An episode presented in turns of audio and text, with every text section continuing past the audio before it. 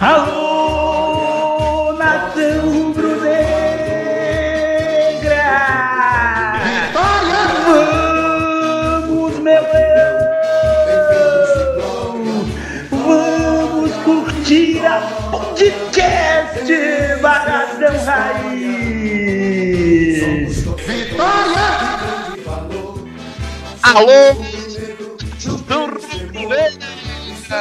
Estamos de volta, estamos de volta com o podcast que é a cara da torcida do Leão. É o podcast Barradão Raiz para vocês.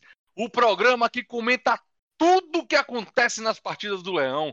O programa que tem a bancada, que tem os comentários mais bem fundamentados da crônica esportiva baiana. São eles, vocês já conhecem. O Álvaro Rodrigo Rodrigão, o incisivo Rubinho Rubigol, o Lucas Pitombo Índio e o Maroto, o Rodrigo Maroto, e todos estão aqui ansiosos para falar do grande partida, da grande exibição rubro-negra. O Vitória não tomou conhecimento do Paraná e fez 4 a 1 no Durival de Brito, com gols de Vico, Léo Ceará duas vezes e Jean contra. O rubro-negro baiano conseguiu pela primeira vez na competição duas vitórias em sequência, nos dando um alento bacana aí para seguir bem no campeonato. Conseguimos a primeira vitória fora de casa. O Rodrigo Chagas chegou chegando, viu? Quebrando tabus, torcedor. E vamos falar muito sobre ele aqui no programa de hoje. Vamos comentar tudo sobre esse pós-jogo. A postura do Leão que mudou bastante, o time muito mais aguerrido. A gente quer saber o porquê. Muito bacana o programa hoje. Cola com a gente, que vocês vão bem. A propósito, quem tá colando com a gente já foi lá no YouTube, já se inscreveu no canal, dá essa moral pro podcast Barradão Raiz, pessoal. Vai lá, se inscreve no canal, deixa seu comentário, o que é que tá achando do programa. Vai no sininho para pedir a notificação para vocês. Vai lá na página também do Instagram, participa com a gente do sorteio. Vocês já estão sabendo do sorteio? Tem que estar tá concorrendo já, viu? Dia 14 do 12 tá chegando. Quem não tá concorrendo, tá na hora de ir lá na página, podcast Barradão Raiz, curte nossa foto do perfil do sorteio. Aproveita também e curte a página da Focus Vistoria e Oficina da Multa, que são nossos patrocinadores aqui. E vamos presentear você, torcedor, com a camisa número 3, o padrão 3 do Vitória. Se você for é, tamanho M, P, G, independente disso, você vai receber do tamanho que você quiser. Se for feminino também, muitas mulheres participando. Muito bacana, viu? Podcast Barradão Raiz com vocês. Todo mundo contente, todo mundo feliz. Vitória goleia fora de casa, uma goleada de com força no Paraná, online metendo. Vamos embora. Vamos saber o que, é que minha bancada tem para dizer. Um abraço a todos vocês que nos acompanham aí. Um abraço ao Alfredo Costa, Taíde Costa, deve estar em casa aí curtindo bastante essa vitória rubro-negra. Vamos lá? Ranieri também, um grande abraço para você, um grande abraço para Celso e todo mundo que curte a, a bancada do Leão. Quero saber o que a gente sempre começa aqui para dar um norte para vocês dos demais temas. Quero saber do panorama do jogo e quem vai me fazer o panorama hoje é o incisivo, é o contundente. Ele que tem a voz da torcida, a voz da arquibancada, ele está muito feliz com a exibição do Leão, então eu quero chamar ele aqui na bancada. Incisivo, conta aí para o torcedor que não teve a oportunidade de ver essa grande exibição, como foi o jogo de hoje, do começo ao fim, Vitória 4, Paraná 1 no Dorival de Brito. O incisivo Rubinho Rubigol com vocês. Fala, grande PEC. Muito feliz. Um abraço à minha bancada, meus irmãos que estão aí, meus parceiros. Gente, é, antes de começar essa análise, gostaria de falar aqui nosso profundo sentimento pelo passamento do nosso grande, grande amigo, irmão rubro-negro Juca, né? O Barradão, o podcast Barradão Raiz aqui realmente é, sente muito esse esse esse passamento aí, mas o Vitória hoje jogou por você, Juca. Um abraço, uma força aí para a família. E Juca, você sempre estará nos nossos corações. Mas vamos falar do jogo, né? Gente, como é bom a gente ter um treinador no banco de reservas. Como é bom o único problema do jogo ser o próprio adversário, não é? Hoje isso aconteceu e o Vitória saiu muito bem. Falando do jogo, Peck, é, o jogo começou os 10 primeiros minutos como se deve começar um time jogando fora de casa. Um jogo controlado. Um jogo em que o Vitória não passava sufoco, tocava a bola, tinha um pouco mais de posse. Nenhum dos dois assustava, mas você sentia que o Vitória estava. O Vitória tinha estudado o time do Paraná. Quando eu falo Vitória, é do nosso treinador, que mais tarde nós vamos falar especificamente sobre ele dentro do programa. Não vou falar agora. Então, Peck, os 10 minutos, eu saí da falta aos 20 minutos. Né, uma falta que cobrada com extrema categoria pelo nosso querido Vitória. O Vitória era superior no jogo. Não era uma superioridade tremenda, mas era um pouco superior no jogo, sim. O jogo. Algumas situações que se encaixasse aquele último passe, o Vitória chegaria ao segundo gol a crescer. Bem feita, né? Ora pelo Van, ora pelo, pela surpresa do Lelkovic. Né? O Lelkovic hoje fez uma boa partida, né? não comprometeu mesmo, marcou bem. Né? Olha que o, o destaque do Paraná é o lateral direito, o Henrique, né? que é o destaque do Paraná no campeonato, mas o Lelkovic não passou sufoco né? E o Vitória acabou segurando bem. Mais dos 30 minutos até o final do primeiro tempo, é, eu comecei a temer, Peck, pelo, pelo resultado. Por quê? Porque pareceu voltar a ser aquele Vitória medroso, né? A gente tem alguns grupos que a gente comenta no WhatsApp e a gente falava sobre isso. Né? O, o Thiago Lopes muito escondido atrás da marcação, né? Então a gente ficava procurando a saída de jogo e não conseguia os dos 30 minutos do primeiro tempo até os 45, até o final, 48, que foi 3 minutos no primeiro tempo, o Paraná cresceu. E o Paraná criou umas duas ou três oportunidades. Uma, Ronaldo fez uma boa defesa, segura, a outra passou muito perto, né? Mas foi aquela pressão de time que joga em casa, perdendo, aquela coisa toda. Mas o Vitória começou a demonstrar aquela fraqueza que o Vitória demonstra, demonstrava, demonstra não, perdão, torcedor, demonstrava em alguns jogos fora de casa, principalmente.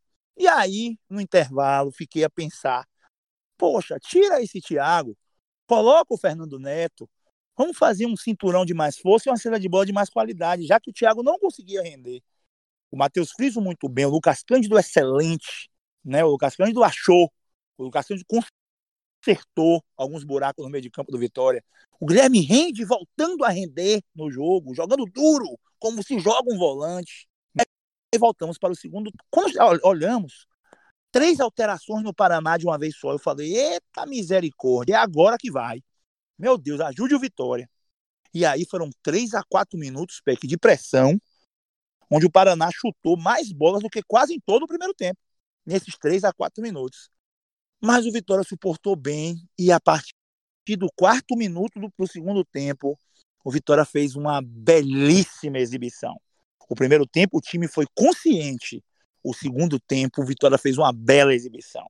O Vitória começou a fazer passes de bola. O Vitória começou a fazer jogadas de virada de jogo que a gente pedia tanto nos outros treinadores, né? E o Rodrigo em um ou dois jogos já conseguiu mudar essa situação de jogada, né? Chegaríamos, chegaríamos, chegaríamos, chegaríamos ao segundo gol se não fosse um erro grotesco da arbitragem, uma linda jogada de contra-ataque, uma tabelinha linda em que o Léo Ceará saiu na cara do goleiro o Bandeira marcou um impedimento com um metro atrás, né?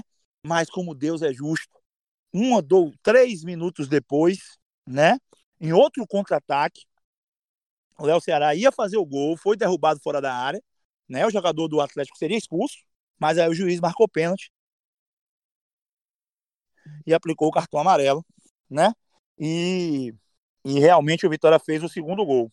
Então, o que é que acontece? Depois que o Vitória fez o segundo gol, aí parece que tirou o peso do, da chuteira. Era só virada de bola. O Lucas Cândido passava o pé por cima da bola e girava. Os jogadores do Paraná desesperados em campo, porque o Vitória deu um verdadeiro baile. Né? As, as viradas de jogo do Vitória estavam uma coisa muito bonita de se ver. O Guilherme Rende fazendo aquele papel aquele papel que ele faz ótimo no meio de campo, que é pegar, olhar e girar. Pegar, olhar e girar. Matheus Friso, com toda a categoria que tem também, jogando o fino do futebol. Né? Depois do segundo gol, Vitória deu um show de futebol. E num belo lance, num belo lance, o Vitória chegou ao terceiro gol, um gol contra, que era para ser do Vico. Se o Vico toca na bola, o rapaz foi tirar o gol do Vico, acabou fazendo contra e o Vitória fez 3 a 0 né? O jogo parecia controlado, num contra-ataque em que o Vico não acompanhou, né? Venhamos e convenhamos. O, a defesa fechou direito, fechou sim o cruzamento, E aí ele, ele, ele coloca a bola para trás, era, para o volante chegar acompanhando, o, o, o Friso não acompanhou, né? E aí o Paraná chegou ao gol e continua a mesma coisa. Mas aí nós fomos brindados ao final da partida com uma jogada que começou do goleiro Ronaldo. Depois para os pés dos laterais, o Guilherme Rende, o Lucas Cândido, chega no Léo Ceará, toca para o Fernando Neto. Desculpa eu estar narrando essa jogada, Peck, que é tanta felicidade. O Fernando Neto faz uma virada de jogo sensacional para o lado esquerdo. E aí, o nosso querido Léo Kovic, que todo mundo estava com medo, dá um passe primoroso para um golaço do Léo Ceará, brindando a torcida do Vitória com um belíssimo segundo tempo. Então, mais uma vez falando, Peck, fizemos 30 minutos do primeiro tempo muito conscientes. 15 minutos fomos amassados, mas não com que o Paraná levou muito perigo. E depois fizemos 45 minutos excelentes. Esse é o meu panorama e estou muito feliz. Parabéns aí, o incisivo, grande panorama, torcedor. Ouvi aqui atentamente ele detalhando, inclusive praticamente narrando esse quarto gol, que foi um gol muito bacana mesmo, uma jogada muito bem trabalhada. É, e para complementar esse panorama aí, o, o, o, Rodrigo Maroto, ele também tem alguma coisa a dizer aí. O Rodrigo falou com a gente que queria também fazer um adendo no panorama. Fala aí, Rodrigo Maroto. Fala, meu âncora, fala bancada, fala comunidade rubro-negra. Eu queria trazer aqui só alguns pequenos detalhes que, não, não, que eu gostaria de que eles não passassem despercebidos e que eles mostram muito assim uma tendência a, a um momento diferente do Vitória. Primeiro, é que nesse jogo aconteceram coisas que não vinham acontecendo com o Vitória. Primeiro, de forma geral, do jogo, o Vitória venceu fora de casa, né? Enfim, uma vitória fora de casa. A segunda coisa é que o Vitória venceu um time em crise, né? O Vitória nessa Série B ficou marcado por todas as vezes que entra no jogo com a responsabilidade de ganhar, porque o outro time está em crise, o Vitória acaba entregando e ressuscitando o defunto, que não aconteceu. O Vitória enterrou mais ainda o defunto. Né? E dentro do jogo, alguns pequenos detalhes que mostram que o nosso lado está melhorando. A gente fez gol a partir de saída de bola com Ronaldo, o que não, o que a gente tanto ficava com medo, tanto criticou essa, essa saída de bola dos outros treinadores. Dessa vez, pelo, pelo menos a gente tirou algo bom disso, ao invés de ficar só entregando gols aos adversários. Né? O Vitória fez um gol que foi um gol contra. A gente é acostumado a gente também tá essas falhas grotescas, então a gente teve gol contra. A gente fez gol de falta. A gente achou que depois de, de Carleto a gente ia ficar sem um cobrador de falta, mas não, a gente conseguiu fazer um gol de falta. E eu nem sei qual foi o último jogador a fazer um gol de falta pelo Vitória sem ser Carleto. Então eu acho que são, são pequenas coisas que mostram talvez uma mudança de sorte para o nosso lado. E eu vejo aí com, com bons olhos esse caminho. Bacana, bacana mesmo, viu, Rodrigo Maroto? É, você trouxe aí alguns pontos importantes que são tabus que quebramos tudo de uma vez realmente. Falou aí muitas coisas interessantes. Esse negócio do ressuscitar defunto não é só nessa série B, não. É um, um, histórico aí do Vitória. Quem acompanha o Vitória de perto sabe que a gente sempre vai com medo quando tem um time lá que tá caindo pelas tabelas, e dessa vez não. Fizemos o que tem que ser feito. Pegar o adversário fragilizado e golear e cair para dentro. É, eu queria também chamar o Lucas Pitombo, índio, ele também tem alguns adendos para fazer no, no, nos comentários aí do, do, panorama do jogo. Ele enxerga um pouco diferente de Rubinho, parece. Eu quero saber aí o que é que ele tem a dizer. Vem de lá, Lucas Pitombo, Índio, o seu comentário ainda sobre o panorama do jogo. Fala, Peck, fala, amigo de bancada. É, eu gostaria de iniciar meu comentário aí, mandando toda a minha força, todos os meus sentimentos aí para os familiares de Juca. É, Juca, um grande rubro-negro, um grande amigo, que com certeza vai fazer muita falta. É um, um rapaz revolucionário, um cara maravilhoso, um cara que foi o precursor das festas dentro do Barradão. É, vários donos de bares, tanto na Fonte Nova, em Pituaçu, em outros estádios, iam lá copiar as festas que Juca promovia lá no Barradão. Muita cerveja, espetinho, bandas, artistas e sem hora para acabar. É muito triste, mas a vida tem que seguir e muita força aí, Juca, para seus familiares e de onde você estiver, que Deus o tenha aí, meu irmão, que você seja bem recebido. Vamos lá. Falando do jogo, é, eu tenho algumas coisas para pontuar. Eu sei que é muito difícil no momento de 4 a 1 a gente jogando fora de casa, nossa primeira vitória fora de casa. Mas umas coisas assim eu tenho para complementar, para colocar. Primeira, eu acho que já tem muita coisa de Rodrigo sim, mas não é possível que em dois jogos Rodrigo já seja todo esse treinador. Ele vem mantendo o mesmo esquema de Barroca, a mesma escalação, a mesma formação de Barroca, com a entrada apenas do Lucas Cândido e hoje com a entrada do Van, em que pese Lucas Cândido entrou muito bem, está jogando muito bem, mas eu acredito que no final do primeiro tempo, nos últimos 15 minutos, como você bem falou, o time deu uma queda significativa. Outra coisa também que eu gostaria de mencionar, que foi bem falado por Rodrigo, graças a Deus, aquele medo, aquele receio que a gente tem como torcedor do Vitória de ressuscitar o defunto, hoje não teve. O Vitória aproveitou a fragilidade, porque eu posso dizer aqui para mim, na minha visão, na minha opinião, esses 4 a 1 também se deve muito à fragilidade do adversário. Os números estão aí, os números mostram. São 14 partidas com uma vitória apenas. Antes a gente pegava times dessa maneira e não ganhava, mas dessa vez a Vitória aproveitou. A gente também tem que pontuar, tem que ter em mente, porque a gente às vezes fica nesse oba-oba, tudo legal, tudo bacana, mas a gente pegou um adversário muito ruim, que não ganha uma partida, já faz, de 14 jogos só ganhou uma partida. O Vitória aproveitou, marcou em cima, foi muito bem, mas eu acho que teve um certo momento que o Vitória precisava mudar, o Vitória tinha que mudar a postura, tinha que atacar. E isso, para mim, faltou de Rodrigo.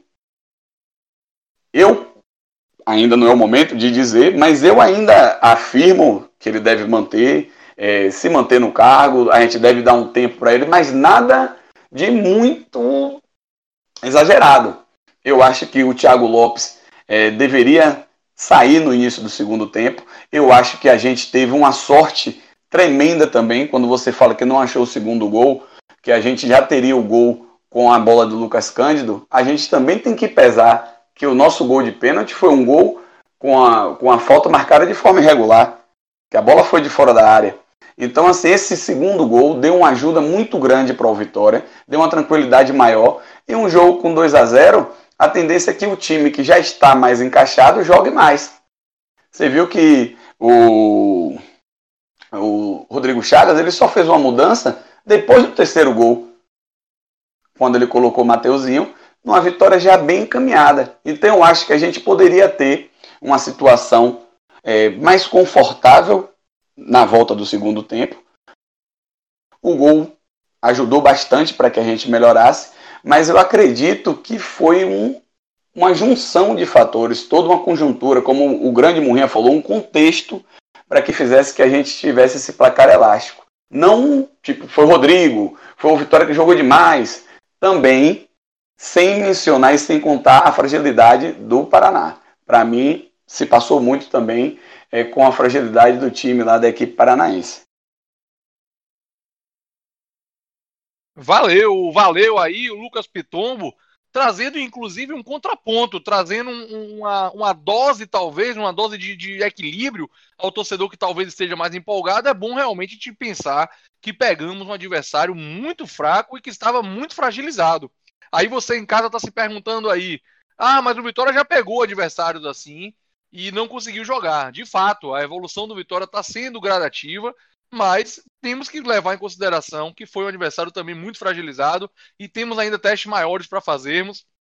Eu também concordo com o Índio quando ele aponta aí que o Vitória não foi esse, esse time 100% eficiente o tempo todo. Teve momentos, o Rubinho também citou isso, teve momentos que me preocupou bastante não sei você, torcedor, o Vitória, quando estava com 1x0, recuou demais o time, o Paraná avançou. Ali eu estava bastante preocupado, mas de fato, como o Rubinho bem falou, o segundo tempo foi outro jogo. O Vitória aproveitou-se do segundo gol e aí deslanchou.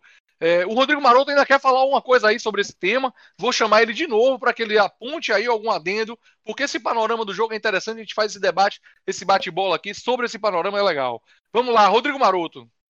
Só, só rapidinho sobre o que você falou aí e também sobre o que o Índio trouxe, do Vitória teve aqueles momentos que precisava mudar e até que veio o segundo gol e aí abriu de vez o jogo pra gente. Eu acho que é importante salientar aqui também uma coisa, né? Fazendo aí um, contraponto do contraponto.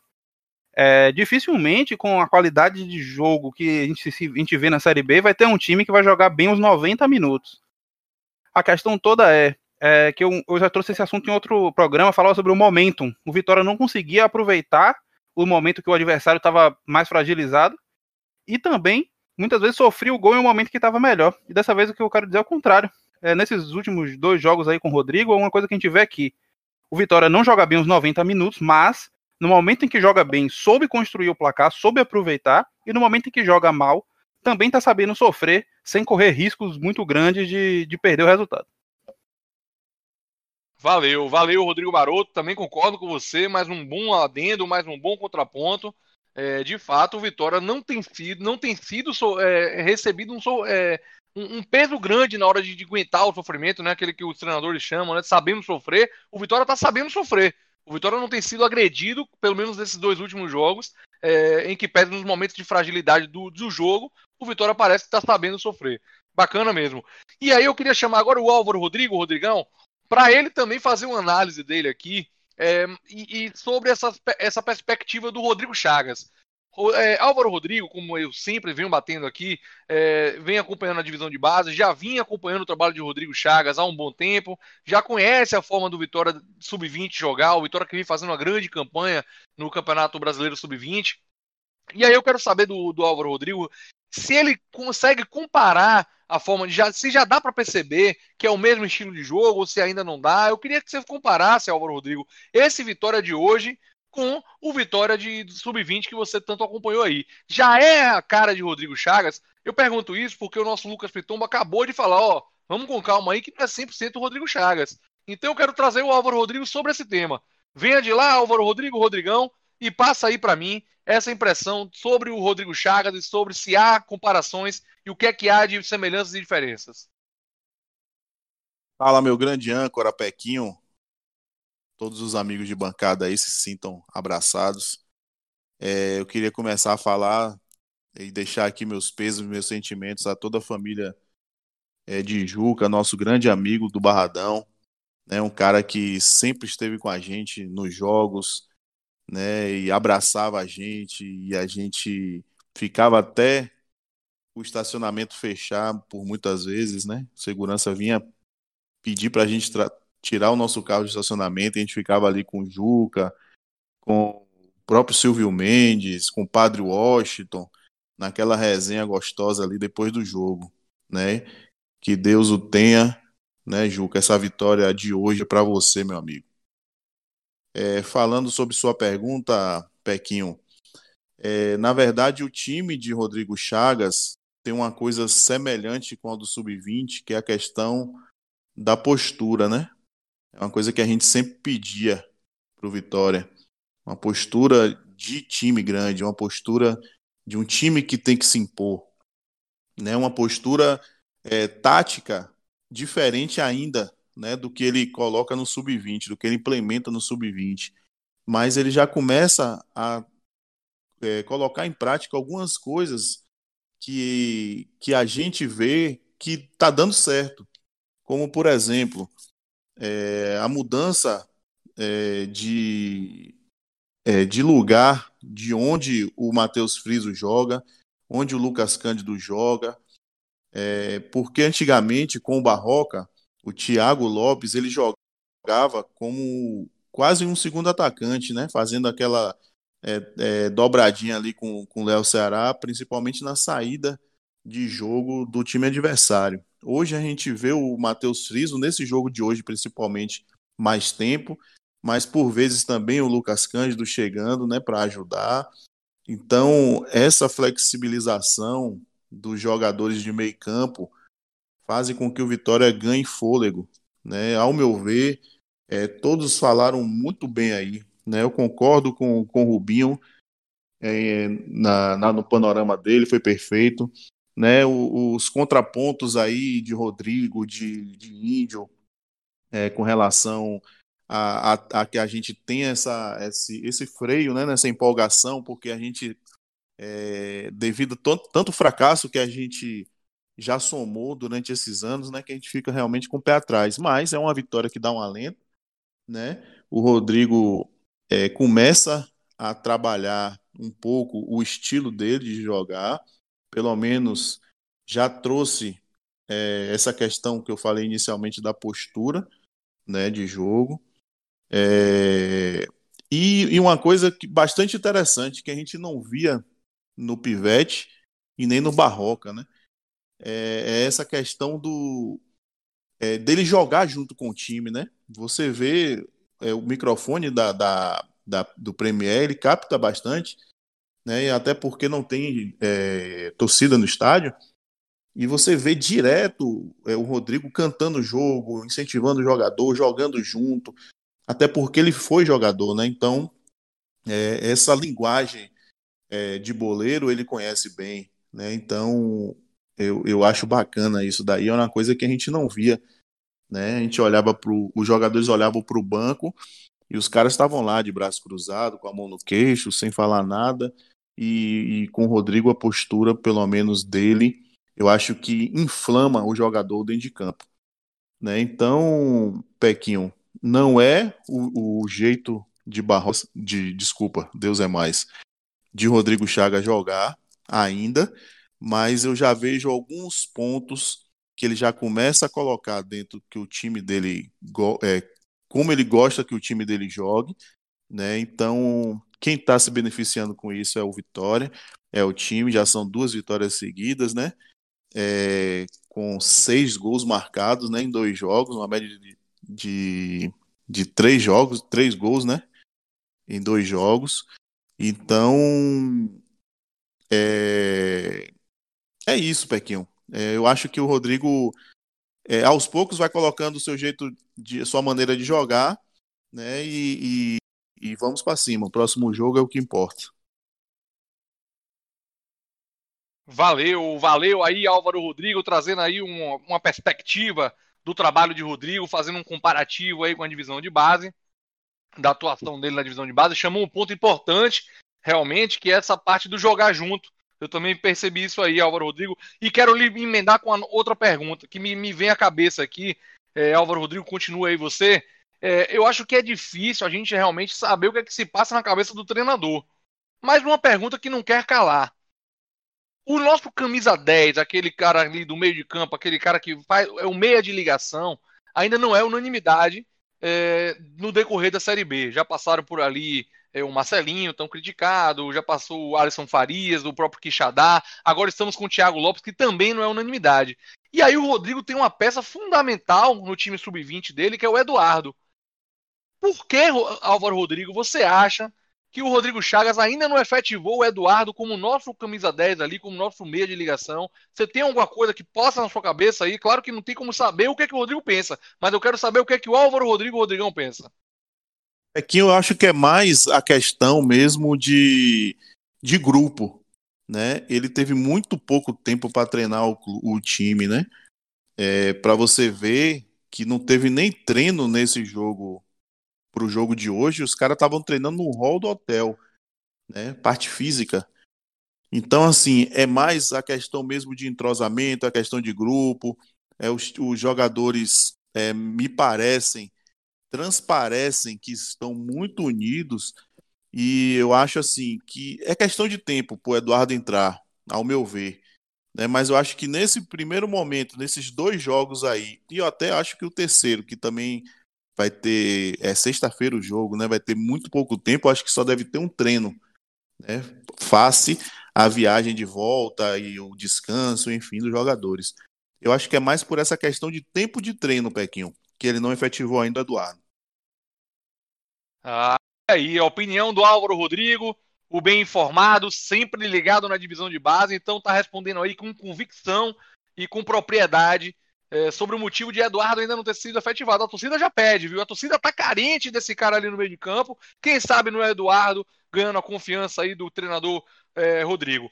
Então, torcedor, acho que a gente consegue dissecar mais ou menos aqui o que foi o jogo, o panorama do jogo. E é isso surgem pra gente alguns temas e que eu acho que você também em casa percebeu, você que está nos ouvindo aí do carro, essa é a vantagem do podcast, hein? eu sempre bato nessa tecla. Você ouve a hora que você quiser, você ouve do carro, você ouve da academia, você ouve de casa. Esse é o podcast, esse é o podcast Barradão Raiz.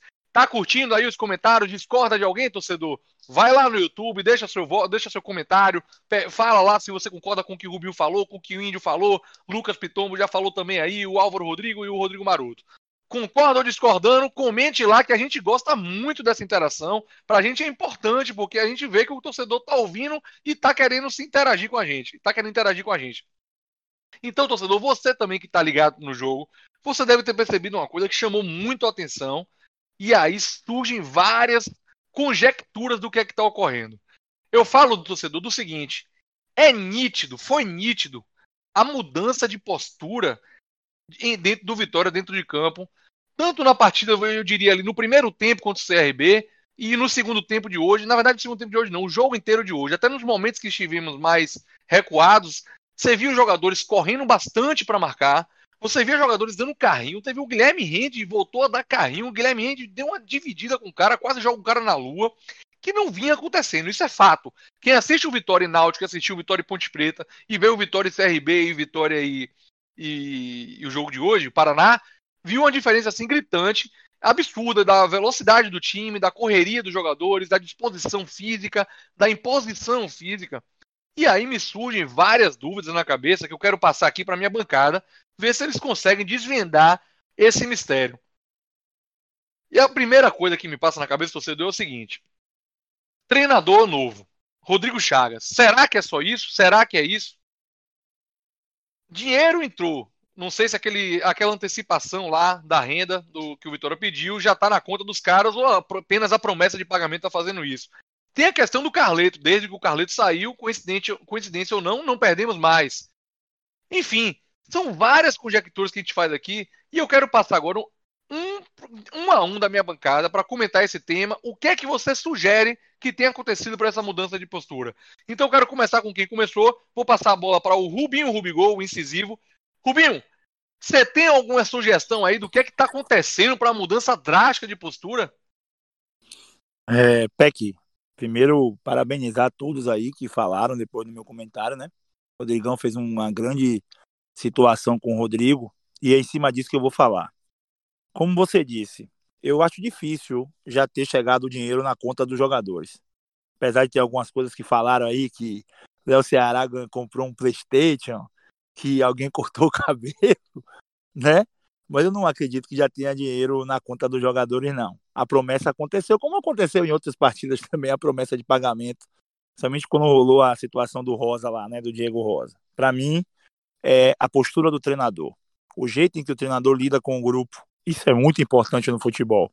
Mais uma vez bato na tecla que falei com o Marquinhos aqui na entrevista pelo podcast, ele me falou: Rubigol, técnico é tudo. Quem manda é o técnico. Então é que eu digo para mim. Acho que o clima melhorou. Acho que a promessa de pagamento é, fez o clima melhorar muito. Mas a postura em campo, eu vou acreditar sim a mudança de treinador e a mudança correta, arriscada, porque ninguém conhecia o Rodrigo. Arriscada, mas correta. Eu não, eu mesmo não sabia que o perfil dele era assim.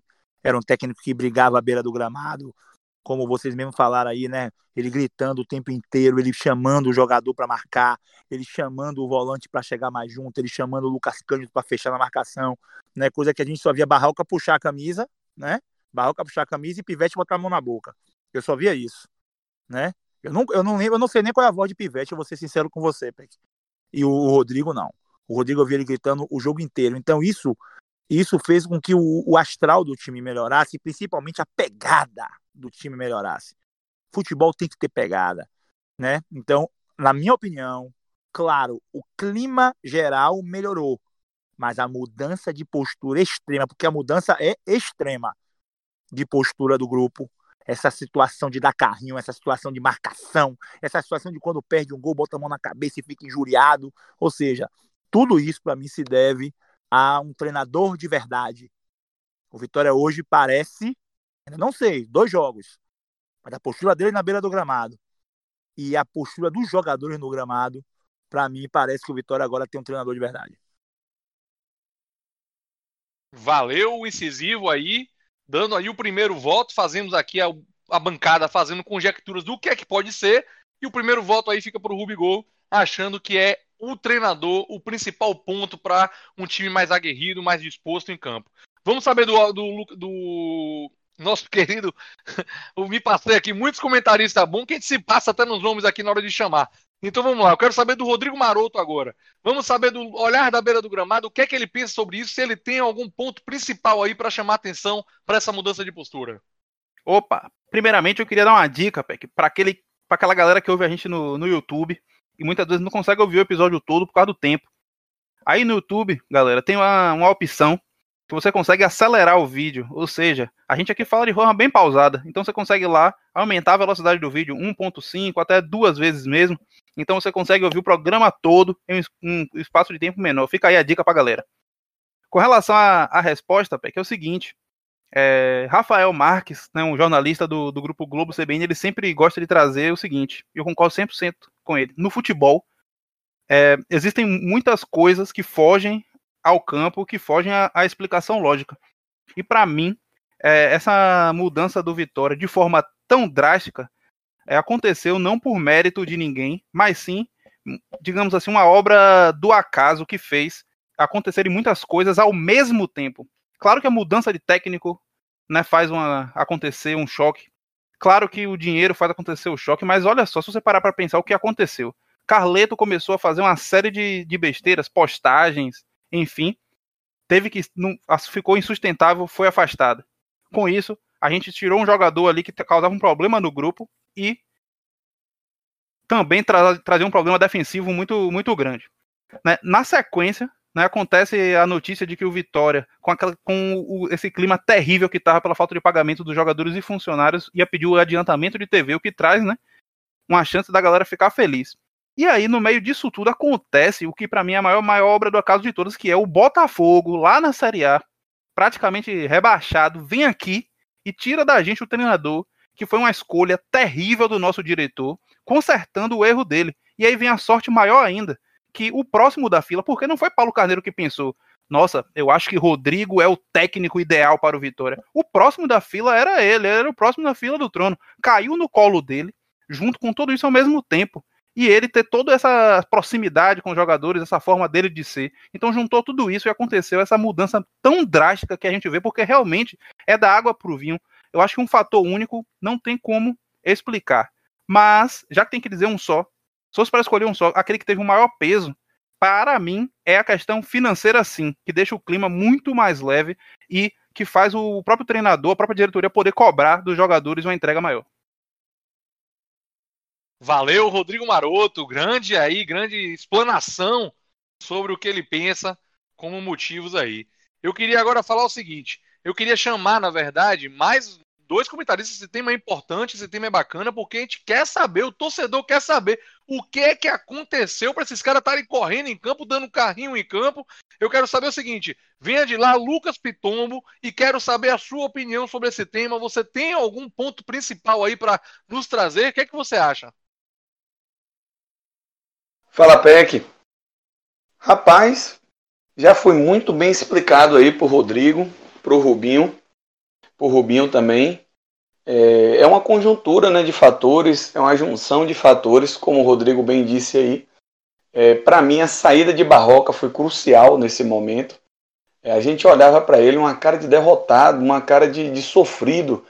Eu acredito até, não querendo julgar, que ele poderia até já estar mesmo com o início dos sintomas do Covid, porque aquele jogo contra o Náutico eu estava preocupado com a situação dele à beira do campo o time jogando mal, o time parado sem vibração e Barroca olhando para o céu, viajando, é, como se tivesse sentindo alguma coisa de doença mesmo. Mas assim, eu acredito que o maior fator, o principal fator, o preponderante aí foi a questão do salário.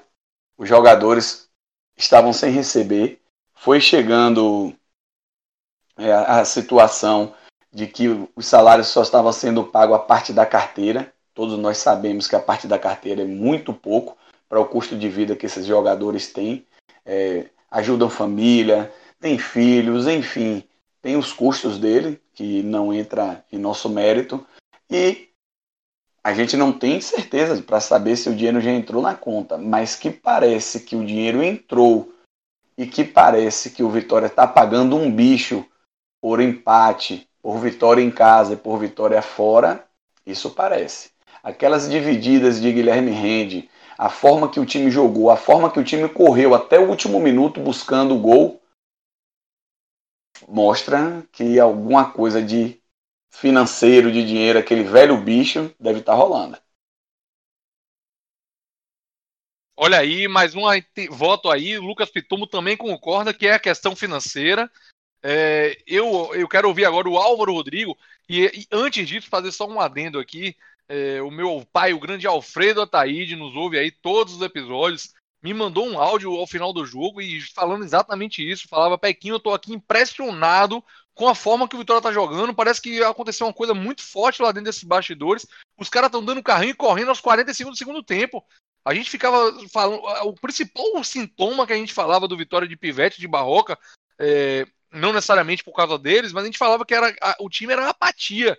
E hoje a gente vê um time vibrante, um time. Enfim. Vamos ouvir o Álvaro Rodrigo, se ele tem mais alguma ideia também. Álvaro Rodrigo, Rodrigão, o que é que você acha que está acontecendo com esse Vitória aí, meu, irmão? Rapaz, é, esses comentaristas aí são incríveis, viu, velho? Porque um complementa a frase do outro, o pensamento do outro, e fica até ruim quando você fala por último, porque você está chovendo no molhado. Mas, como a gente não pode ficar em cima do muro, né? É, eu falei no episódio da queda de Barroca, na efetivação de Rodrigo Chagas, que Rodrigo era um cara do clube, era um cara que é, conhecia o clube, foi ex-jogador, participou das duas belas campanhas de 93 99. É, era muito bem quisto por todos os funcionários e todos os jogadores né, que o conheciam, né, independente de, ter, de, de ser técnico do sub-20, né, porque estão ali no mesmo ambiente e acabam se conhecendo também. Mas o dinheiro fala muito alto, mas como o Rubinho falou, eu acho que esse dinheiro nem entrou na conta, é só a promessa que vai entrar, né? Eu eu coloco aí nesse conjunto todo aí, nessa salada de frutas de informações, eu coloco o Rodrigo. Eu boto o Rodrigo aí no, como fator preponderante, porque por todas essas características que eu falei anteriormente, e por ele passar né, essa vibração no, do lado do campo, é, e eu acho que é, essa miscelânea aí, Bequinho, traz muita confiança, né, para o jogador.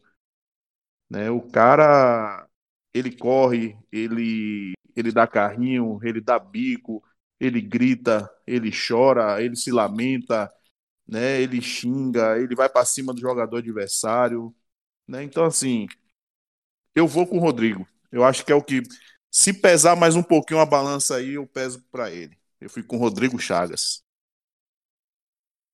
Beleza aí, Álvaro Rodrigo, Rodrigão. Temos então aqui na minha bancada. É... Primeiro, na verdade, todo mundo está achando que é uma, uma conjuntura né, de fatores. Mas, no preponderante, Rubigol e Álvaro Rodrigo traz a questão mais do treinador Rodrigo Chagas como fato primordial, enquanto que o Maroto e o Lucas Pitombo traz a questão financeira. Sobra então para o âncora do programa dar o voto de Minerva. E é aquele negócio, eu volto a falar, reitero os comentários de todos, eu acho que é uma conjuntura de coisas que aconteceram concomitantemente. É, de fato, a saída de Carleto, a saída de Barroca, a entrada de Rodrigo Chagas, o dinheiro que, que entrou, isso aí tudo junto dá um clima novo, dá um ambiente novo, favorável. Mas se for para definir apenas uma coisa que aconteceu, um fato que aconteceu, eu também fico com a questão financeira, porque porque eu já vi esses mesmos jogadores também em lampejos no time de Barroca e lampejos no time de Rodrigo Chá, de, de Pivete, correrem e, e se jogarem na, na bola e, e, e, darem carrinho.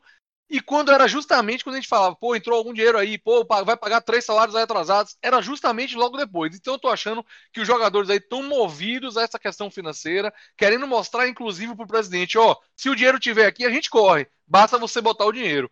Eu não concordo muito com essa postura, mas eu acho que é isso que está ocorrendo.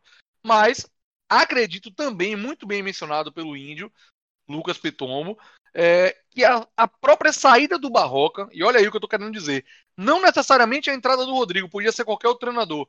A saída do Barroca, eu acho que realmente estava um cara já cansado, é, desmotivado, e eu acho que isso passa sim para os jogadores. Então eu acredito que a saída do Barroca também é um fator preponderante, mas eu ainda fico com a questão financeira. Bom bate-bola. E você, torcedor, vai também opinar. Vai lá no YouTube, Deixa seu comentário. O que é que você acha que aconteceu? Porque é nítido, para mim é fato incontroverso que a postura está sendo totalmente diferente. Então você vai dar a sua opinião com a gente, participando do programa e vai dizer lá o que é que está acontecendo. Aproveita aí, dá um pause no seu, no seu podcast. O podcast tem essa vantagem, você pode pausar a hora que quiser. Olha que bacana. Vai lá, comenta o que é que você acha, volta para cá com a gente que o programa ainda tá bom. Vamos nessa? Vamos nessa então aqui. Eu quero também outro tema, outro tema bacana aqui que eu tenho para lançar para minha bancada. Minha bancada sempre aqui. Eu até vou até mudar a ordem, viu? O Rodrigão reclamou da, de ser o último aí. Agora vai ser o primeiro a falar. Outro tema que eu tenho aqui que é o seguinte. Esse é polêmico, viu? Pessoal, a gente está aqui agora exatamente na, o barco querendo subir, o barco querendo cair, meio meio para lá, meio para cá. Oito pontos do G4 e 8 pontos do Z4. Olha só que coincidência bacana para o programa de hoje. E aí eu pergunto para minha bancada, começando com Álvaro Rodrigo. A diferença, a diferença e a distância é exatamente a mesma. Para que lado, Álvaro Rodrigo, o Vitória tem que olhar agora? É para o G4 ou é para o Z4 ainda? Que vamos. Álvaro Rodrigo, venha de lá. Tive um problema aqui de corte. É pro Z4 ou é pro G4 que a gente vai olhar? Quero sua resposta. Estamos no meio da gangorra. Você vai dizer para onde o Vitória vai agora. Meu grande âncora, primeiro eu não tô reclamando não, viu? Mas é porque os, os comentaristas acabam dando as opiniões aí e quem fica por último acaba sofrendo mais um pouco, né? Mas você, como sempre, conduzindo muito bem o programa. É, mantendo essa postura aí, Pequinho, é muito difícil segurar o Vitória agora, viu, meu irmão? Eu acho que ele, ou agora no hotel, os caras estão falando justamente isso que a gente está debatendo. E aí, galera? Oito pontos por G. E aí, só depende da gente. Vamos para cima. Vamos para cima. Vamos ganhar a terceira seguida. Depois vamos sair. Vamos ganhar a quarta seguida. Nosso time é bom. Vamos lá, o grupo tá unido, o grupo tá forte, vamos jogar pelo, pelo treinador, né? O cara que a gente gosta. Eu vejo dessa forma, Pequinho. G4, G com G de gigante. Opa, bem, bem finalizado aí, Álvaro Rodrigo. Olha só, já mirando o G4, quero saber se minha bancada pensa igual. Vou chamar então o, o Rubinho Rubigol, o incisivo, para ele dar a opinião dele. É para olhar para cima ou é para olhar para baixo, Rubigol? Grande Peck, eu tava esperando essa pergunta, cara. Peck, eu vou ser sincero com você. No momento, para mim, com a postura que o time tá, é, para mim o rebaixamento eu não olho mais não. Eu acho que a chance do Vitória cair hoje é quase zero. Claro que pode acontecer, ah, vai perder todos os jogos e vai... aí é uma catástrofe que se acontecer realmente não tem para onde correr.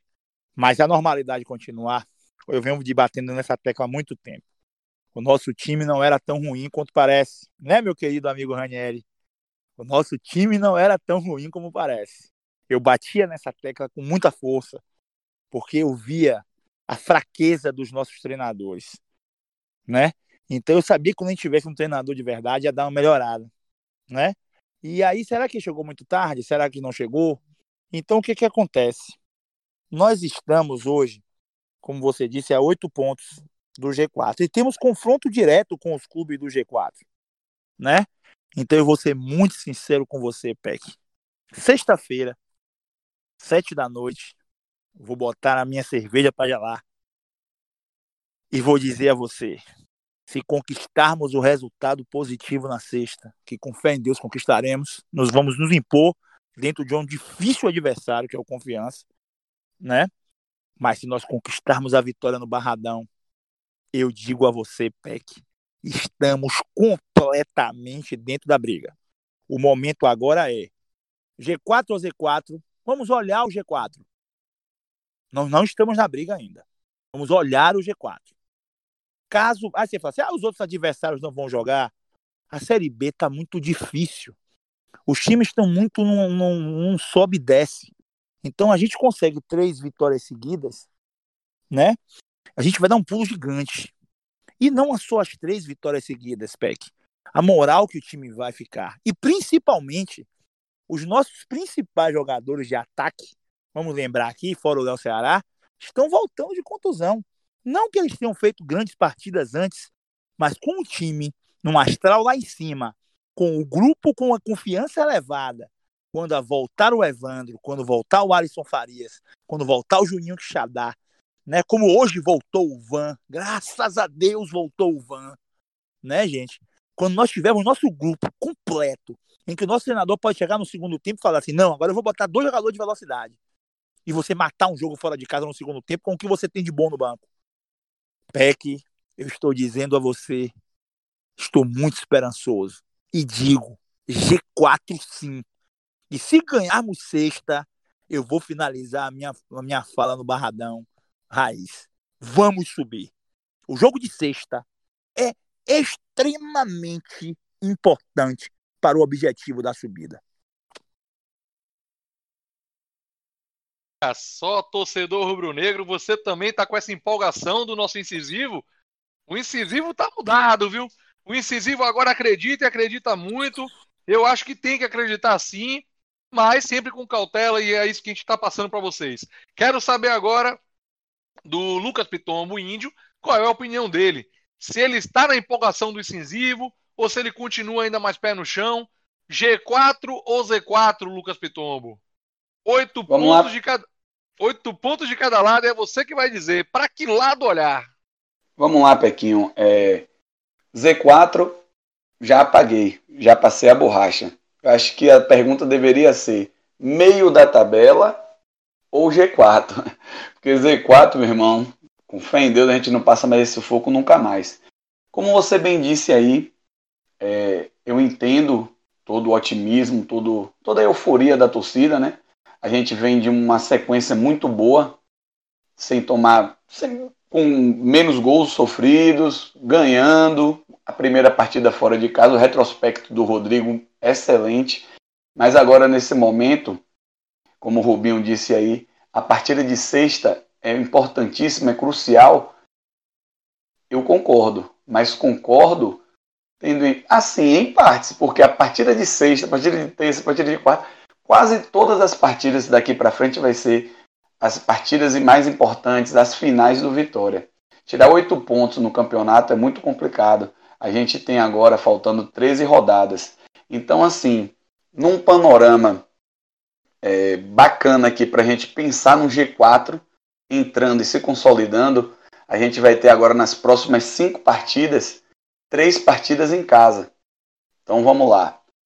Confiança, Cuiabá fora, e aí vem aquela sequência dura, mas que se a gente passar com duas vitórias, a gente vai dar aquela respirada e vai dar aquela subida na tabela, ficando ali naquele bolo, naquela confusão no G6, que vai ser o Cruzeiro e o Juventude. E depois a gente joga com o Oeste fora de casa, que provavelmente já deve estar virtualmente rebaixado.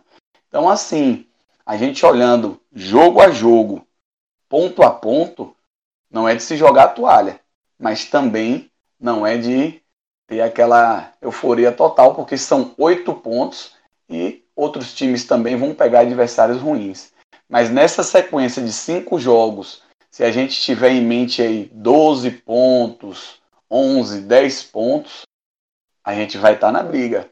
A gente não vai estar tá ainda dentro do G4, mas vai estar tá ali naquela confusão, naquela situação bacana que duas partidas ganhando e o adversário perdendo, a gente se consolida. Beleza, Lucas Pitombo deu a opinião dele, deu uma puxada no freio no freio aí, mas é uma opinião é, concisa realmente e precisa. Quero saber, falar em precisa, quero saber do comentário aí sempre cirúrgico do nosso olhar da beira do gramado, o que é que ele pensa sobre nossa posição na tabela? É olhar para cima ou olhar para baixo? Z4 ou G4, Rodrigo Maroto. Opa, fala Peck. Peck é o seguinte, eu, minha, minha linha de pensamento é muito parecida com a do nosso colega Lucas. Né? Eu acho assim, o Vitória agora dirigindo nessa estrada que é a Série B, não precisa mais olhar pelo retrovisor. Isso aí eu acho. A gente tá tranquilo. A gente tem que olhar para frente. Isso é isso para mim é um fato. Agora, falar em G4 eu ainda acho bastante precipitado. Eu acho que o, foco do Vitória nesse momento, claro, é olhar para cima e tentar entrar no bolo. O foco é o bolo. Porque a gente tem uma, uma margem de erro muito pequena, né? Se for para pensar em, em subir.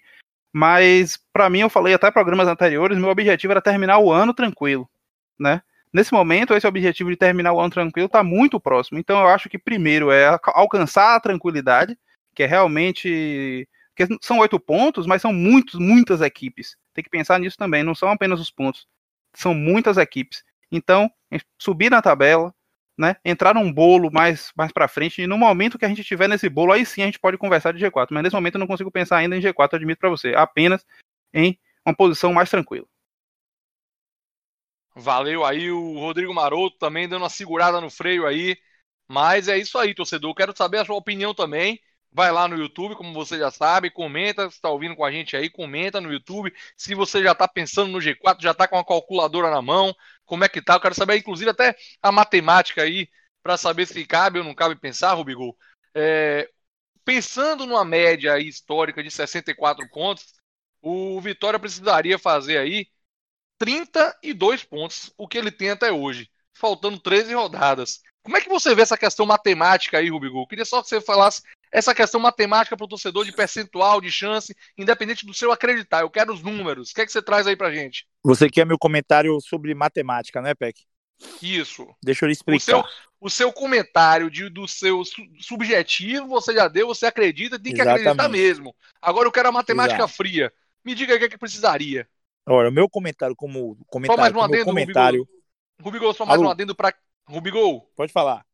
Só mais um adendo aí, para quem não sabe, torcedor, o nosso incisivo, o nosso contundente aqui é um dos maiores, se não o maior professor de matemática da Bahia, a professor aí de cursinho de pré-vestibular de vários colégios, então tem know-how para falar esse comentário agora sobre a matemática do Vitória. Vamos lá. Valeu, Peck, muito obrigado aí pelo elogio. Realmente sou professor de matemática e gostaria de falar o seguinte, mais uma vez falando só um, um, um adendo aqui sobre o meu comentário. Eu não acredito que a gente já vai disputar a subida. Eu acredito que se vencermos na sexta, ficaremos com a pontuação capaz de subir. Mas agora você puxou um, um assunto extremamente importante, Peck. Parabéns pela sua pergunta. Se não foi a melhor pergunta do programa, foi uma das melhores. Gente, é, a imprensa fica falando que para subir são necessários 64 pontos. Isso só acontece quando você tem uma Série B extremamente desequilibrada. Então, quando a Série B é muito equilibrada, Peck, e é o que está acontecendo esse ano, o Rodrigo falou uma coisa aí que eu vou. O Vitória ganhou hoje, Vitória, Peck, do Vitória subir cinco posições, porque tem vários times com 33, 34, 35 pontos. Isso mostra o equilíbrio da Série B. Hoje eu estava olhando assim, poxa, deixa eu ver o G4 aqui. Aí estava olhando lá, Juventude com 40 que vai jogar amanhã, né? Aí você tem a Ponte Preta, que chegou a 40 hoje, o Sampaio Correia, que tem 41, tem mais uns dois ou três times com 38, 37. É muito equilíbrio. E eles vão ganhar e perder. Então, eu como posso lhe falar tranquilamente, esse ano para subir não vão ser 64 pontos. Agora, 64 pontos é aquele número de garantia. Esse ano para subir, Peck, pode acreditar no que eu estou dizendo, eu vou falar aqui mesmo como matemático. 60, 61, acho que 62 se o campeonato continuar nessa disputa tão ferrenha, 62 pontos, vai estar tá muito bem feito. Sabe? Então, a gente hoje tem 32. A gente tem 39 para fazer 30. Né? É muito difícil, claro que é. A margem de erro é muito baixa. Mas eu acho que o campeonato está muito disputado. Se você reparar, está acontecendo uma coisa agora no campeonato que vai equilibrar muito essa parte de cima da tabela que é o quê? Os times do rebaixamento estão ganhando o jogo dos times que estão buscando subir do G4. Hoje mesmo o Náutico venceu um time que estava totalmente em ascensão, que era o Guarani, o fraquíssimo time do Náutico. Venceu o Guarani, não é isso? Então, nós vimos, então, nós estamos vendo, é, é, o Oeste ganhou do Havaí ontem, né, cara? Então, é, é, são situações que está acontecendo, o Oeste está tirando ponto de todo mundo. O Oeste começou a tirar ponto de todo mundo. né? Então você está vendo situações que times que estão lá embaixo estão tirando pontos de times que estão lá em cima. E isso faz baixar essa pontuação, né? É o que vai acontecer também no Brasileirão da Série A. Né? Repare quantos times estão embolados lá brigando pelo primeiro lugar. Esse ano o campeão não vai ser aquele campeão com 78 pontos, 80 pontos. Não, não vai existir isso. Por quê? Porque está todo mundo ganhando e perdendo demais. Então, para mim, Peck, esse ano, 61 pontos, você tem 90% de chance de subir. Eu estou me arriscando como matemático aqui falar para você. 61 pontos, você tem uma chance boa de subir. Se você quiser falar em porcentagem, a gente fala. Nós temos. O campeonato tem 38 rodadas. Hoje foi a 15, não foi isso? Ou 25, não foi isso? Então nós temos dois terços do campeonato.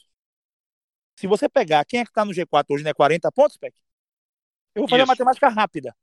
Se Juventude, o campeonato 40 mantiver, pontos, 55 mantiver, de aproveitamento. Isso, Chapa. Se o campeonato. Oi.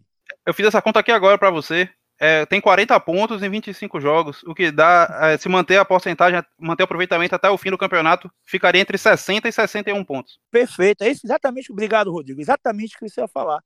Ou seja, você com 61 pontos, você estaria garantido na Série A. Então é isso que eu digo. É, os números de ano para ano modificam. Já teve time com 67 que não subiu, foi um campeonato mais desequilibrado. Mas já teve, já teve ano. São Caetano já... em 2012.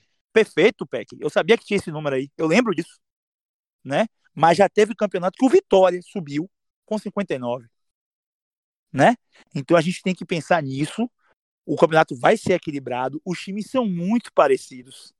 Né? Eu acho que fora o América Mineiro, que vai passar por alguma coisa agora no mês de dezembro, e a gente tem que rezar, gente. Torcida do Vitória, a gente tem que dar essa sorte, né, do jogo do América Mineiro contra a gente ser na semana da semifinal da Copa do Brasil. Com isso, com certeza ele já vai estar perto de subir, ele vai poupar o time. E aí a gente vai ter uma oportunidade imensa de ter uma vitória fora de casa contra um adversário que quase não perde em casa, que é o América Mineiro. Né? Lembrando que ele está na semifinal da Copa do Brasil e a semifinal vai ser agora em dezembro, né? Contra um, o Grêmio. Então tem todas essas coisas a nosso favor, né? Então vamos torcer para acontecer essa situação. Essa aí foi do matemático Rubens Filho, o Rubinho aí com vocês. Inclusive, só fazendo um adendo aí, é, vale frisar que no ano de 2007, quando nós subimos com 59 pontos, nós poderíamos subir com 57, inclusive, porque o Fortaleza foi o quinto colocado e fez apenas 56. Então, pegando esses números com pontos, esses anos que foram pontos fora da curva, realmente dá para pensar em alguma coisa assim. Mas eu também concordo. Para mim, minha opinião, só para finalizar esse, esse tema aí de G4 ou Z4, a minha opinião, torcedor, é a seguinte: é, talvez não sejam nem os números do principal dificultador aí para essa subida. Eu acho que o próprio dificultador é o Vitória. Eu quero saber que vitória vamos esperar, se essas duas vitórias vão ser consolidadas com uma campanha agora mais firme. Temos que lembrar que é a primeira vez que vencemos fora de casa. Um time que não vence fora de casa realmente não tem como aspirar o acesso, mas se o Vitória me emplacar aí, como o Rubinho tá falando, a terceira vitória contra confiança, e depois sair, depois fazer mais um ponto ali, mais quatro, mais três pontos ali, e chegarmos aí faltando 9, 10 rodadas, faltando com 5, 6 pontos, dá sim para acreditarmos muito. Hoje eu acho que é muito distante, muito mesmo. Fico aliviado apenas de também não pensar mais em rebaixamento. Mas valeu, você também vai opinar, você que está em casa vai opinar. E vamos agora mudar, mudar o tema. É, você vai opinar em casa pelo YouTube, sempre falando aqui com vocês, tá até batendo demais, é porque eu quero que vocês participem com a gente. Então vamos mudar só o tema aqui agora, falar rapidamente aqui, torcedor. É, a gente fez, fez até uma, uma enquete rápida aqui com a, com a bancada no jogo passado, era o primeiro jogo do Rodrigo Chagas. E aí eu perguntei para o Lucas Pitombo, respondeu, os demais também, sobre a manutenção ou não do, do Chagas. O, a opinião até nossa, da bancada majoritária, foi de que ele deveria continuar como interino para depois se consolidar, ver se efetivava. Quero saber agora, depois de uma vitória maiúscula como essa, rapidamente um bate-bola aqui, rapidamente mesmo, minha bancada do programa está ficando longo. Quero começar agora com ele mesmo, com o Lucas Pitombo Índio. Eu quero saber o seguinte: e aí, Lucas Pitombo? Rodrigo Chagas, duas vitórias, quebrando diversos tabu, venceu fora de casa, goleou, é, duas vitórias seguidas. E aí? É hora de efetivar o Rodrigo Chagas ou ainda segura mais um tempo e mantém como interino? Procura treinador, não procura treinador? Qual a sua opinião rapidamente sobre esse tema? Pequinho, mantém como interino. Interino. Não precisa ter essa pressa toda não. Se o Vitória está olhando algum treinador, está monitorando o mercado, vai mantendo ele como interino e se for um caso de ser um cara indiscutível, contrata. Mas até o momento, manter ele como interino, vai dando um tempinho para ele aí. Pensando muito na efetivação. Valeu, Lucas Pitombo. Quero saber do Álvaro Rodrigo aí. O que é que ele tem a dizer do Rodrigo Chagas, do xará dele? Você acha que já é hora de efetivar? Já merece a efetivação? Ou ainda tá cedo? É, concordo com o Índio aí, viu, Pequinho? Tudo que o Índio falou, eu assino embaixo. Deixa ele aí. Próximo jogo. Ganhou, vai deixando. E, e se tiver um técnico indiscutível, de qualidade indiscutível, contrata né? Bota ele até de auxiliar, ou, enfim. Mas é isso aí, minha opinião é essa aí. Valeu, quero saber do Rodrigo Maroto agora qual a opinião dele.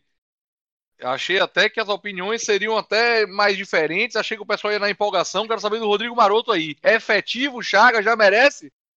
Então, Beck, pensando no, no, no, contexto todo, eu efetivaria ele. É, faltam apenas 13 rodadas, sem tempo para treinar. Ele é um cara que já conhece o elenco, já conhece os jovens e começou bem aí esses dois primeiros jogos. Eu efetivaria ele até para dar um recado pro, pro elenco que a partir de agora é para seguir nesse bom momento. Olha só, bacana aí. Mais um comentário agora. E o incisivo, o que é que acha? O incisivo, eu quero saber a opinião do incisivo, uma opinião bacana aí, é importante porque é um, um, cara que sempre pediu aí, torcedor, você que nos acompanha, sempre pediu um treinador de peso, um treinador grande. E agora está bastante satisfeito com o treinador Rodrigo Chagas, que é uma aposta. E aí, incisivo, é efetivo o Rodrigo Chagas ou vai buscar o treinador grande? Pai, você disse tudo aí, uma aposta. Só que é uma aposta que pode dar certo. Não uma aposta como o seu Barroca e seu Pivete, treinadores que não são de perfil de Série B. Né? Ah, perfil de quê? Quem sabe é Jesus Cristo, eu não sei.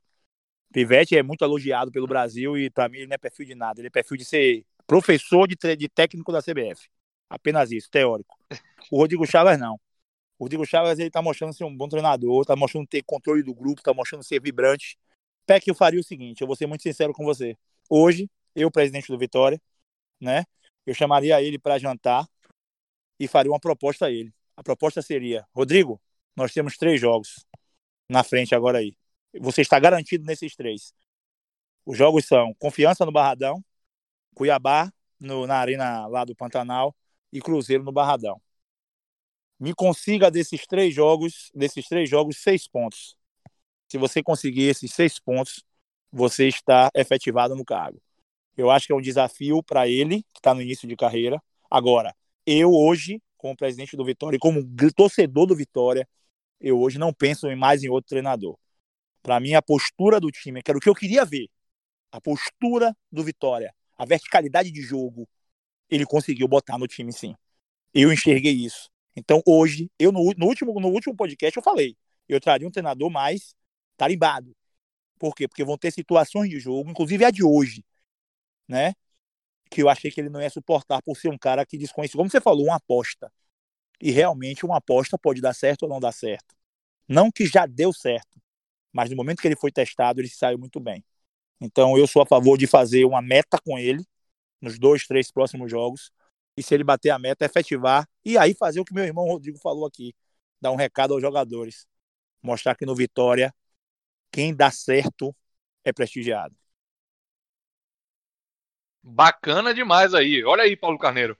Tá ouvindo o podcast Barradão Raiz? Fica aí a dica do Rubinho Rubigol chama o cara para um jantar bacana e dá, dá essa meta. Trabalhar com metas é sempre bom para qualquer profissional em qualquer área e eu acho bacana também a ideia do Rubinho Rubinho.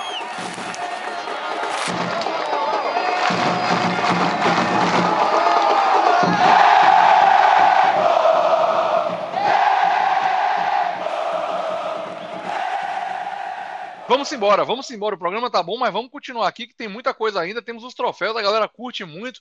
É hora que vocês participam com a gente. E vocês já sabem, né, torcedor? Acabou o jogo, já vai lá na página do podcast Barradão Raiz no Instagram e vai dar o seu voto no troféu podcast Barradão Raiz Destaque e troféu Peixe Pequeno. E vamos começar aqui. Mudou o bloco e vamos de troféu.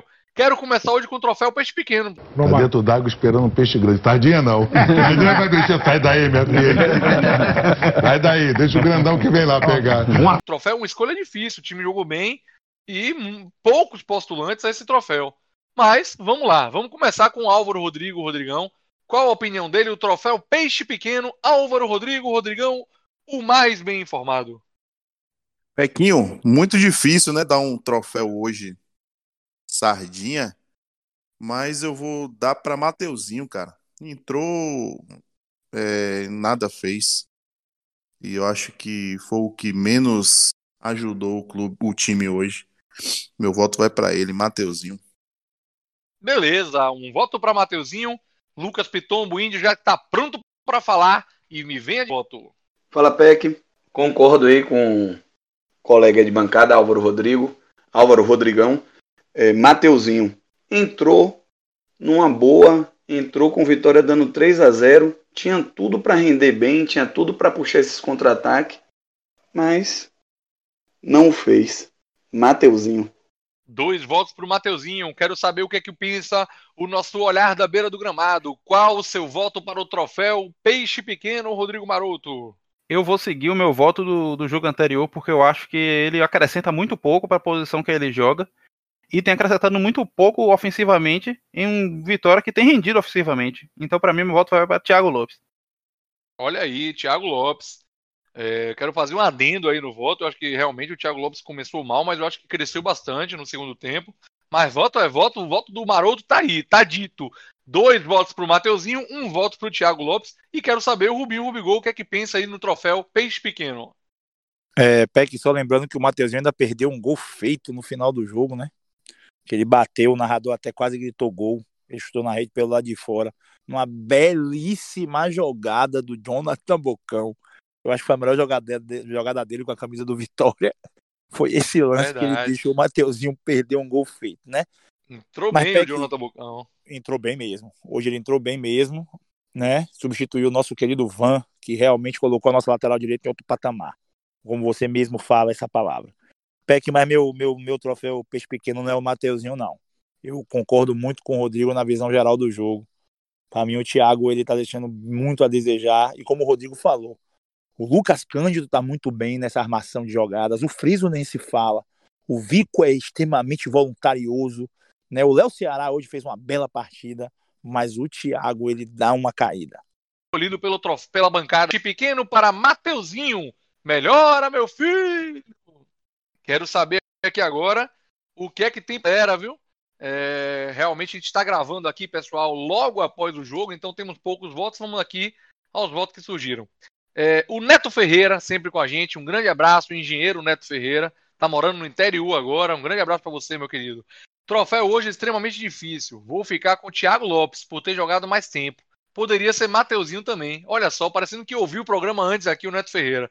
Volta de Thiago Lopes, com para Mateuzinho. O Hudson Chagas, sempre com a gente, um grande abraço. Olha só o voto dele aí. Hoje achei o Van, pelo fato de deixar muito espaço desnecessário, porém não comprometeu. Fica aí a crítica do Hudson para o Van. Continuando, o Maurício Ferraz, eu sempre vou lembrar dele como o dono da expressão pé de rato aqui no nosso podcast Barradão Raiz. E ele fala Thiago Lopes também, concordando com o Rubigol e o Rodrigo. E o Ale Miranda também sempre com a gente. O time todo jogou muito bem. Thiago Lopes faz o simples, puxou alguns contra-ataques. Aí ele tá, ele tá respondendo ao Maurício Ferraz discordando do Thiago Lopes. Mas então aí ficou o Thiago Lopes, como voto aqui da galera, como troféu peixe pequeno. Você vê que tá bem, bem parecido aqui a bancada com a galera. Vamos embora? Vamos mudar então? Quero saber agora do podcast Barradão Raiz, o troféu que todo mundo quer receber. Começando com quem começou os votos, Álvaro Rodrigo Rodrigão. Aqui, muitos postulantes, né? Mas não tem como ficar sem votar em Léo Ceará, né? Muito boa partida hoje. Muito voluntarioso. Fez dois gols. Um de pênalti, um golaço de chapa no ângulo. Mas com grande menção ao Friso, ao Van, ao Lucas Cândido, ao Guilherme Rende, até o Léo Kovic, que estava sendo é, muito desconfiado por todos. né? Muitos postulantes, essas menções honrosas aí, mas o meu voto vai para Léo Ceará. Voto dado, Álvaro Rodrigo. E quero saber do Lucas Pitombo, qual o voto dele para o troféu destaque Barradão Raiz? Fala, Peck. É... Léo Ceará fez o papel dele, né? Centravante, gol de pênalti, um golaço no ângulo nos minutos finais. Muita gente para escolher. Lucas Cândido jogou demais. A bola, o jogo todo era nele. Tocava para um lado, tocava para trás. Ele ficou de, rodando o meio-campo, tanto na parte defensiva quanto na parte ofensiva. Parecendo que estava jogando futsal. Muito bem mesmo. Mas eu quero ressaltar é, a entrada do Van. Por isso meu voto é para ele. Como ele faz a diferença na lateral direita? Meu pedido é que ele pudesse jogar mais, que ele pudesse ter uma sequência maior no Vitória. Ajuda muito quando o Van tá na lateral. Beleza, Índio. Grande voto aí, com as menções também consideradas aí. Quero saber agora do olhar da beira do gramado, comentário sempre cirúrgico.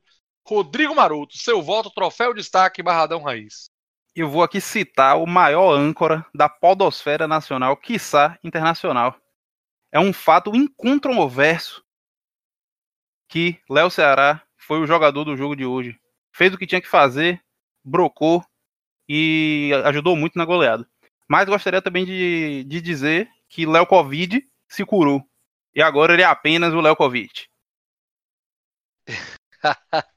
Boa! Boa, Rodrigo Maroto! Fazendo aí a, a ressalva do Léo Covid, beleza. O Léo Covid não existe mais Léo Covid com ele, beleza. Vamos nessa. E aí você, incisivo, o que é que você tem para dizer a quem você dá o voto troféu destaque Barradão Raiz? É, grandes comentários de meus colegas aqui, né? Perfeitos, né? A partida do Cândido, excelente, Matheus Friso sempre bem. É, Van muda completamente o lado direito do Vitória. É, Léo Covid se curou. Grande comentário, Rodrigo, né? Mas é, eu voto no Léo Ceará também. O Léo Ceará hoje foi demais, jogou muito, não só pelos dois gols, mas buscou muito o jogo, muita força, muita determinação. Foi muito elogiado pela imprensa de, do Paraná que narrou o jogo, que narrou o jogo, né? Muito elogiado pelo comentarista.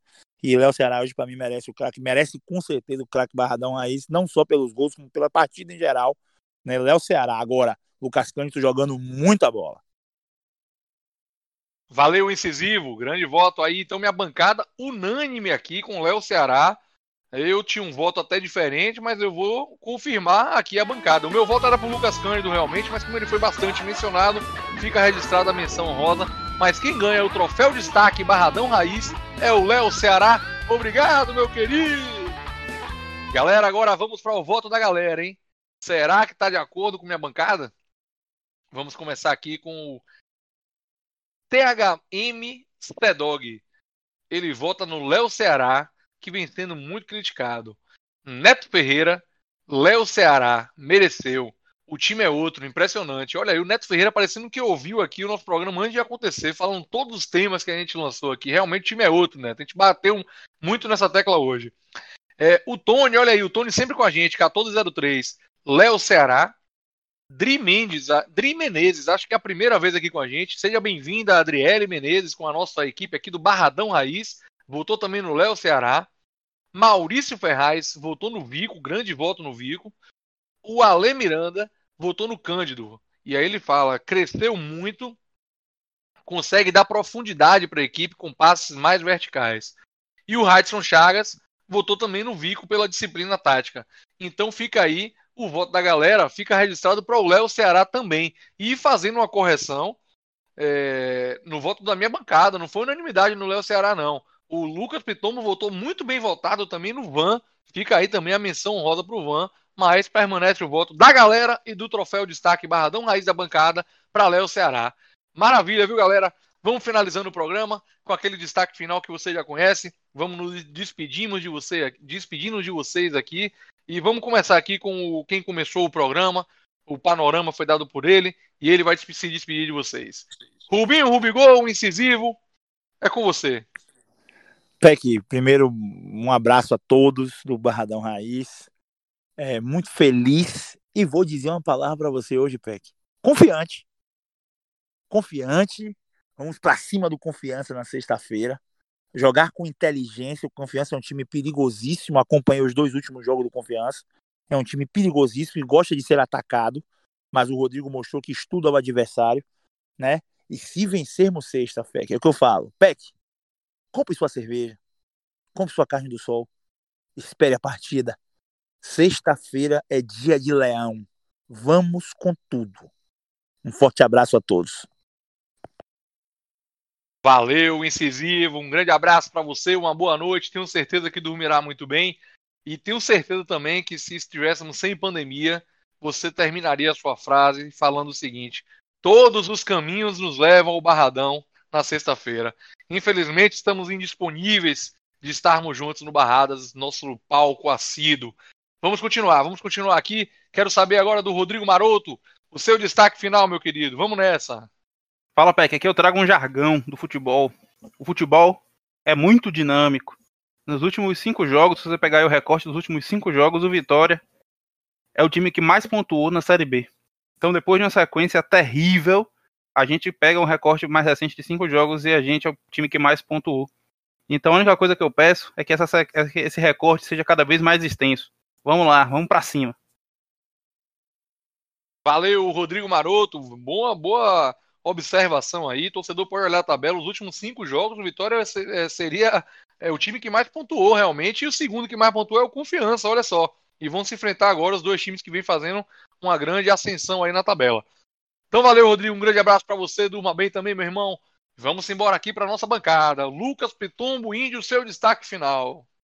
Fala, Peck. Eu ia até mencionar isso aí, né? Depois que o Rodrigo comentou. O Vitória é o primeiro, nesse recorte de cinco, dos cinco últimos jogos.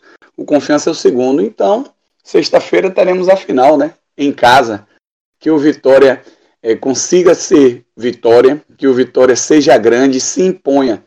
Porque o Confiança só presta na palavra mesmo, né? Que a confiança volte ao Vitória. Maravilha aí, jogo de palavras do Lucas Pitombo. Muito bacana. Um grande abraço, Lucas Pitombo. Fique com Deus, meu irmão. Vamos embora. Álvaro Rodrigo, venha de lá com seu destaque final. Se tiver alguma informação, melhor ainda. O bem informado. Sempre informações no final, né, Pequinho? Meu destaque final: Vitória e Confiança, sexta-feira, 19h15, no estádio Manuel Barradas.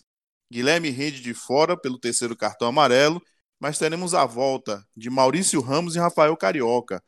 Né? O lateral direito, Léo, vai ser reavaliado.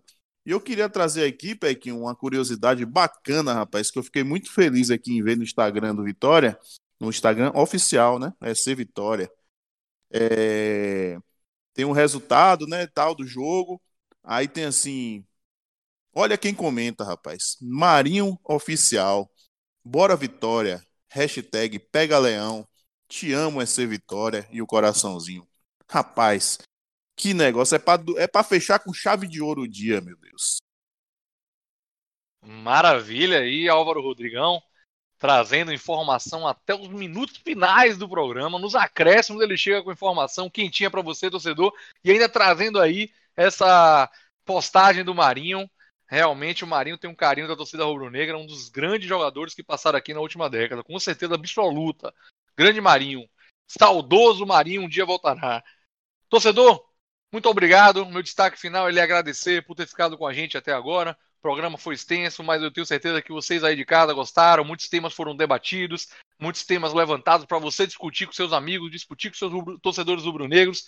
Espero que você tenha gostado. Com essa atuação de hoje segura, o Vitória bateu o Paraná por 4 a 1 e estamos hoje na 25ª rodada com 32 pontos, subimos para a 14ª posição e estamos a 8 do G4. Bote fé no Leão, temos muita água para rolar nesse campeonato. Um grande abraço para todos, fiquem com Deus. falls.